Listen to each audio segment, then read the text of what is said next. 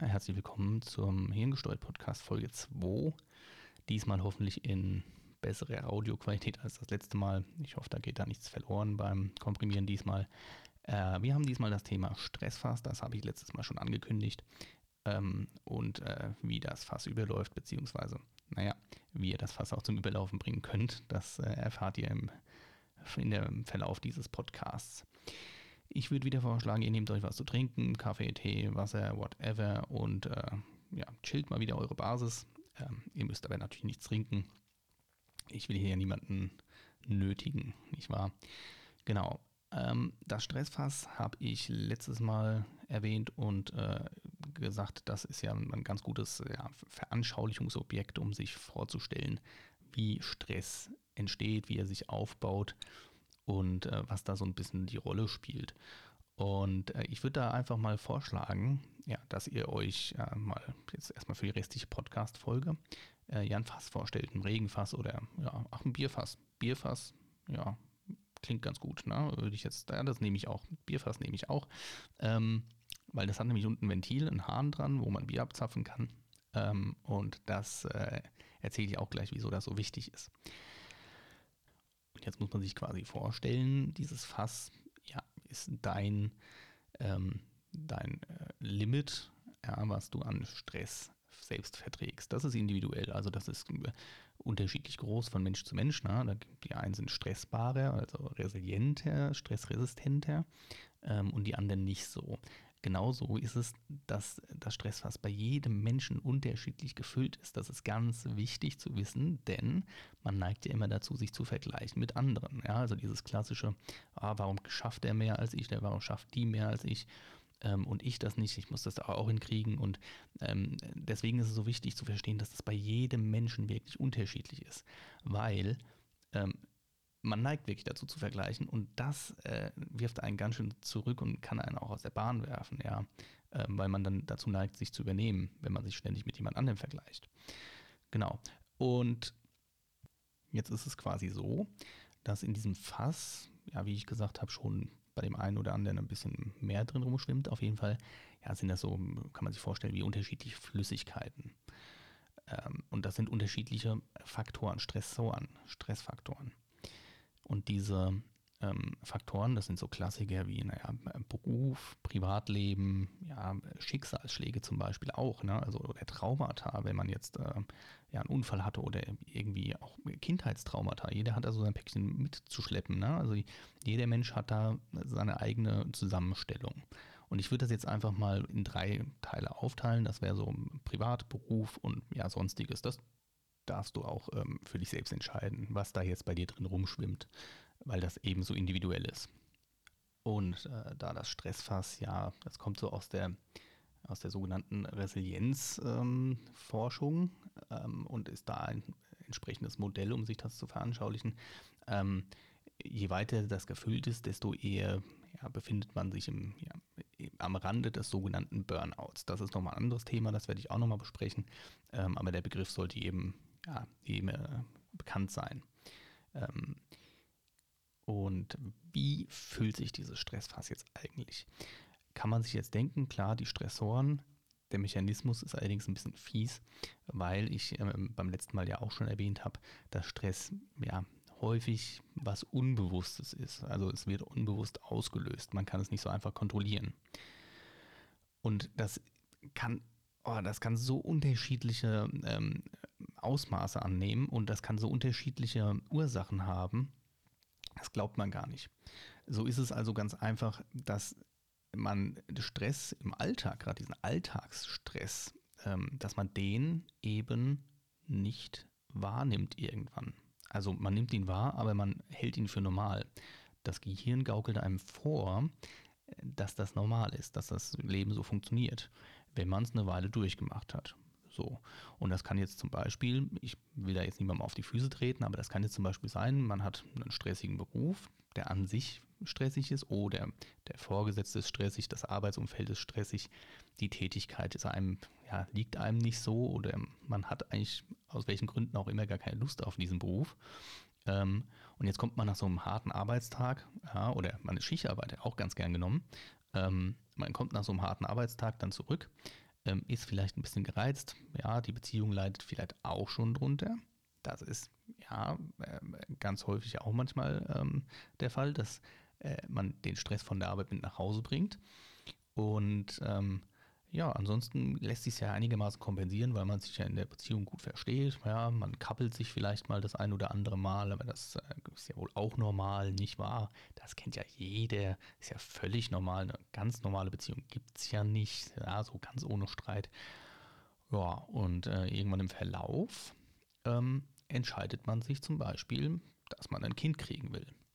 Was ja erstmal was Schönes ist, nicht wahr? So.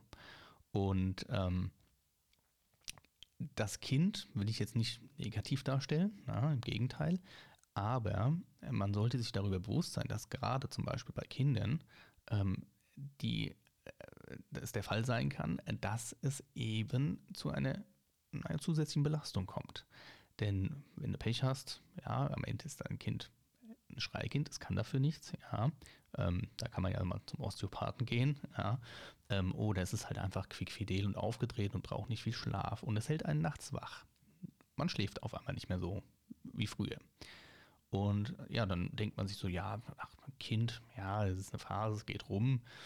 Und die Phase kann aber durchaus auch mal lange anhalten. Und dann füllt sich das Stressfass so ein bisschen. Ja, und es füllt sich weiter und es füllt sich weiter und es füllt sich weiter. Und der Job wird nicht entspannter. Ähm, in der Beziehung wird es irgendwie auch doch nicht mehr so harmonisch, ja, weil man sich vielleicht noch drum kabbelt, wer das, ähm, wer das Kind wickelt zum Beispiel, ja, oder ähm, dass das Kind mal in die frische Luft muss. Und ähm, genau, und dann ist das Stressfass noch weiter gefüllt. Und dann, ja, dann kommt vielleicht irgendein Schicksalsschlag oder man hat einen, ja, einen Verkehrsunfall, eine, eine Kleinigkeit, so ein Auffahrunfall, so ein Rempler. Und plötzlich macht es Puff. Und das Fass läuft über.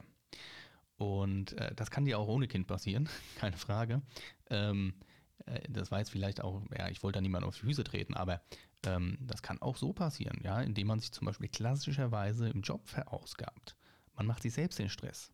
Ja, wenn man dann noch entsprechende Denkmuster und Verhaltensmuster hat, wo man sich immer selbst stresst, dann füllt das Fass sich immer weiter. Und wenn man dann kein Ventil hat unten am Fassboden, ne, äh, um das abzulassen, dann füllt sich das Ventil immer. Manche Leute haben natürlich noch einen Deckel auf dem Fass drauf, ja, der muss dann erst quasi äh, angehoben werden vom Stress der Deckel, ja, und dann kommt erst was rein. Also das sind dann auch Leute, die ja resilienter sind, ähm, stressfähig, äh, sind. Ähm, aber grundsätzlich hat jeder Mensch ein Stressfass. Und ähm, man kann das aber trainieren, dieses Fass zu vergrößern. Also man kann seine sogenannte Resilienz, meine Stre Stressfähigkeit, die kann man ähm, verbessern. Und das geht zwar leider nicht von heute auf morgen, ja, aber wir sind hier ja auf einem ganz guten Weg dabei. Ähm, und jetzt hat man halt, wie gesagt, unten das Ventil. Und dieses Ventil, das ist auch ein individuelles Ventil. Das, ähm, ich meine, ich erzähle jetzt sicherlich nichts Neues, ne? gegen Stress hilft Sport, mhm, ja, ist klar. Das ist aber nicht bei jedem Menschen so. Ne? Also ähm, es gibt durchaus Menschen, die müssen das ein bisschen ruhiger angehen lassen. Und wichtig dabei ist immer, dass man sein persönliches Ventil findet und dass das Ventil so gut zu einem passt, dass es ja letztlich das, was oben an Stress reingeschüttet wird, unten auch kompensieren kann, nämlich rauslassen kann.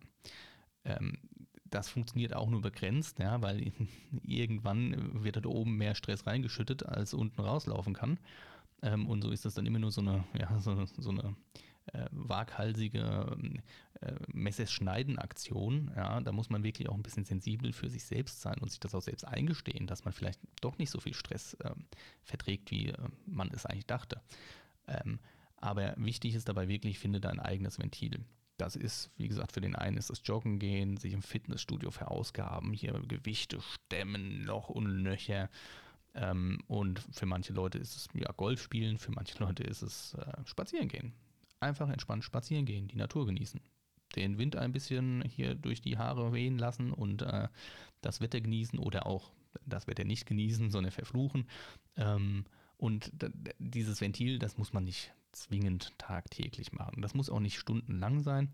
Das kann durchaus ähm, zwei, dreimal die Woche, je nachdem, ähm, eine halbe, dreiviertel Stunde kann das sein. Ja, das reicht stellenweise vollkommen aus, um äh, ja, abzuschalten, um sich den Stress des Alltags und des, ähm, des sonstigen äh, Lebens, was man äh, vielleicht auch zu Hause führt, ähm, einfach äh, beiseite zu schieben. Ähm, und da ist, es, da ist es auch ganz essentiell, sich eben die Zeit für sich selbst zu nehmen. Und wenn man zum Spazierengehen einen Termin ausmachen muss und den eintragen muss mit Erinnerung, eins ist ganz wichtig, die Zeit für sich selbst muss man sich nehmen. Die schenkt einem keiner. Kein Mensch weiß, wann du dir die Zeit nimmst für dich oder ob du sie dir überhaupt nimmst. Die Menschen um dich herum gehen pauschal immer erstmal davon aus, dass du dich um dich selbst kümmern kannst. Ähm, und wenn du aber zum Beispiel veranlagt bist, ständig für andere da zu sein und denen zu helfen und ständig was für andere zu machen, ja, das nehmen die Menschen um dich herum nicht wahr. Ja, die denken, ja gut, wenn die Person halt Energie hat, ja, dann ja, klar, ähm, wenn er sie mir geben will, mache ich's. Ähm, und ich bin da, ich bin da auch äh, mittlerweile recht gut geübt drin. Das kann übrigens durchaus sein, dass man dann egoistisch auf andere Leute wirkt. Das ist aber nicht egoistisch, weil man ist nachher einfach nur, wenn man sich die Zeit für sich nimmt, das ist selbstverständlich. Das ist vielleicht für dein Gegenüber selbstverständlich. Für dich ist es was Neues. Wenn du denkst, du kommst egoistisch rüber, wenn dir das einer nachsagt, das stimmt nicht, das ist gelogen. Ähm, du kümmerst dich nur um dich selbst und ähm, du bist halt anders als vorher. Ja, wenn du jetzt plötzlich anfängst, dir dreimal die Woche eine halbe, dreiviertel Stunde zu reservieren für dich. Ähm, das musst du auch äh, erstmal verschalten, sowas, ja. Also fassen wir zusammen. In das Stressfass passt nicht unendlich viel rein. Das ist individuell, das musst du für dich rausfinden. Das wirst du merken, wenn du einfach ein bisschen auf dich selbst hörst. Und ähm, du musst ein Ventil finden, um den Stress ein bisschen besser abzulassen, den Alltagsstress. Also die Selbstfürsorge betreiben. Ähm, in diesem Sinne wünsche ich euch einen schönen Resttag. Danke fürs Zuhören. Ich hoffe, es hat gefallen und ihr habt es verstanden. Ihr dürft wie immer gerne einen Like da lassen, den Kanal abonnieren, ähm, teilen oder auch kommentieren, kein Problem. Ähm, und ja, nächstes Thema ist dann in dieser Reihe ähm, das Thema Stresshormone, ähm, welches gibt, äh, wie sie funktionieren ähm, und was sie eigentlich machen. Aber ich verspreche euch, ich halte es ganz einfach und simpel, weil dann versteht man es auch. Bis dann. Ciao.